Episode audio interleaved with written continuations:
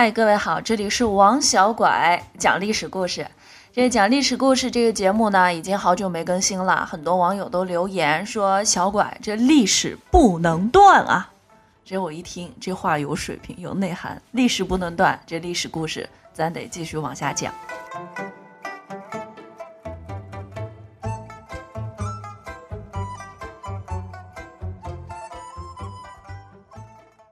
呃，上次呢，我们讲了东周，叫了东周之后啊，这周朝就彻底的算是败了，就再也没有威信了。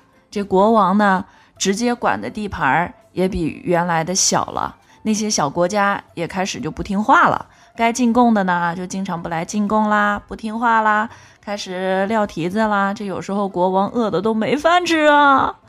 哎，现在想想看，咱们现在的生活多幸福啊！请大家一起和我唱《社会主义好，社会主义好》，这马屁拍的啊！啊，这个东周刚开始的时候呢，下面的小国家有一百多个呢。后来这一百多个小国家就经常打来打去，打来打去，你你吞并我，我吞并你，最后就只剩下了十二个。这十二个里面呢，又冒出了五个，算是比较牛的。这五个呢，各自都当过一阵子老大，叫做春秋五霸，所以这个时期就被叫做春秋时期。今天我们王小拐讲故事，我们就重点来讲一讲所谓的春秋战国。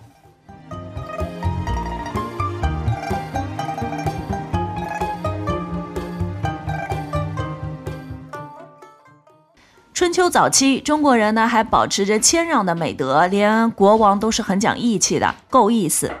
有一回，北边的野蛮民族攻打燕国，这燕国呢就向当时的霸王齐国求救，齐国国王是亲自带兵出击，把野蛮人给打跑了。然后呢，燕国国王就送齐国国王回国，送的时候一不留神，这燕国的国王就燕王啊，他走出了燕国的国界。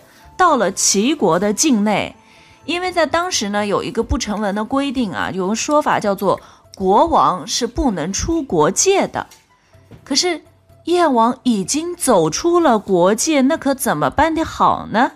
这齐王就说了，说干脆吧，你走出国界了，那就把你走过的这片地方送你好嘞。这你看看当时的齐王够意思吧？春秋时期还有一点比较好，说是打仗比较文明。那会儿呢，能去打仗的都是有钱人家，因为打仗得自己带兵器嘛，这兵器都是青铜做的，很贵的，穷人家根本买不起的。那会儿呢，打仗也讲规矩，这两边打仗，我们得先约个地方。这到地方了呢，这大伙儿还不打，我们得先摆阵，阵摆好了，我们再动手。这打不过呢，你就认输，认输了我们就不打了。所以那个时候打仗，应该来说还是很讲规则、很文明的一种打仗。那个时候打仗，如果说抓到了俘虏，他头发白的，就说明年纪大嘛，就得立马给他放了。所以呢，在春秋时期打一仗，他用的人并不多，这死的人也少。可是后来就不一样了，就是后来越打越大，越打越大，打一仗你别说死几万人、十几万人、几十万人都有，他甚至在历史上还出现过二十多万人集体就给活埋了，啊，这个故事我们以后再讲，讲多了都是泪啊。这个春秋五霸的最后一霸呢是吴国，吴国把他南边的越国给灭了，而且呢还俘虏了越王勾践，这个勾践特别特别的，用现在的话怎么说就贼。特别贼，天天就装老实，然后呢就把吴王伺候的非常好，特别忠诚，连吴王的大便他都尝，看看吴王的身体如何，是否安养。嗯，尝尝大便，哎呀不行，这两天肉吃多了，哎呀得多吃点蔬菜。所以呢，他的这种精神，他的这种老实巴交的这种憨劲儿啊，就把吴王就感动了，最终吴王就把他放回了越国。可是。勾践绝对不是好惹的。勾践回到越国以后呢，就为了提醒自己，你得记仇，你得报仇啊！回国以后，他就不睡床，天天睡在一堆柴火上，而且呢，还在屋顶上吊了一个特别苦的猪胆。每天早上起来，第一件事情就是先舔一舔那个猪胆。所以就有一句成语叫做卧薪尝胆，就是从这儿来的。这薪就是柴火的意思，卧薪尝胆就是比喻一个人啊，很刻苦，很忍耐。勾践回国以后呢，给吴王送了一个非常美的一位美女，很有名，四大美女之首西施。西施到了吴国以后呢，就天天哄着吴王高兴，哄着他玩儿，不让他想着打仗的事儿。这就是美人计，这是故意在害他呢。这吴王有一个大将叫做伍子胥，就觉得不对劲儿啊，就提醒吴王，这个勾践有问题，咱得防着点儿。可是没想到他说的太多了，把吴王给说烦了。吴王就命令把伍子胥给咔嚓了。后来呢，勾践就真的把吴国给打败了。吴王自杀，自杀的时候还蒙着头，怕去阴间见了伍子胥不好意思。这个勾践呢，我们来具体说说他这个人。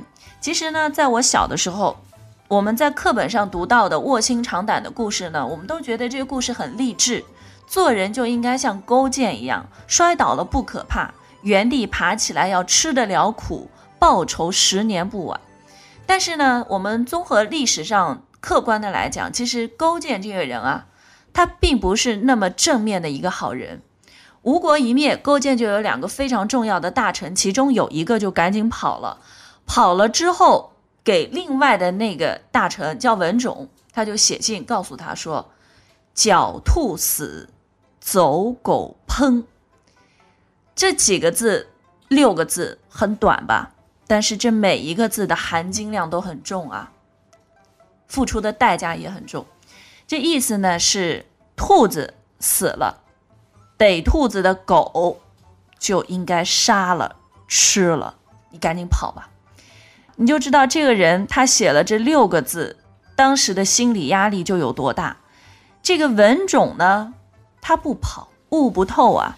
他接到了这个信，他觉得没有关系，我是谁？我可是大臣啊，功臣啊，跑啥呀？这过两天呢，勾践就来找他了，说。你以前说自己有七种办法可以灭别人的国家，现在才用了三种，我们就把吴国给灭了。这剩下的四种，你打算用在谁的身上啊？是不是打算用在我的身上呢？这话讲到这个地步，文种总算是醒悟过来了，必须得为他唱一首歌啊！多么痛的领悟！文种知道自己完蛋了呀，但是跑已经来不及了，只能自杀。那个西施美女呢？据说也是被勾践沉到河里边给淹死的。哎呀，这是一个比较伤心的，这算是一个历史悲剧吧。但是历史就是这样，很残酷。你有正面的交锋，你有一些背地里的动作，但是谁胜了，谁就是王者。这个勾践就是这样。在春秋时期呢，除了会打仗的人之外呢，还出现过两个名人，都是文化人，不会打仗，是写文章讲道理的。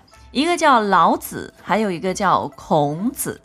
这老子在孔子前头，比孔子老，所以叫老子，没那么回事儿啊，乱讲。呃，老子是一个老实人，他写的《道德经》啊，有五千多个字。其实呢，我们仔细的再把《道德经》读一读以后，你会发现，《道德经》它其实讲的就是两个字：无为。所谓无为，就是你什么事儿也别干。天阴了，阴完了就会晴，晴完了还会阴；月缺了，缺了就会圆，圆了以后还能缺。这个世界上自有规律，用不着你人自己在那儿努力争取。这个理论呢，我们把它放到我们现代的情景当中来说，就说，你如果说在工作，工作很累了，那你就别干了，这样是不是还挺开心的呀？老子说的是无为，孔子呢，他讲究的是一个仁，仁慈的仁。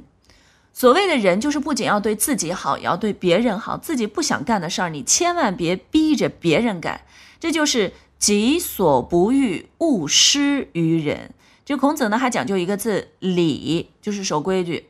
儿子得听爸爸的，大臣得听国王的，学生得听老师的，听众呢，得听王小拐的。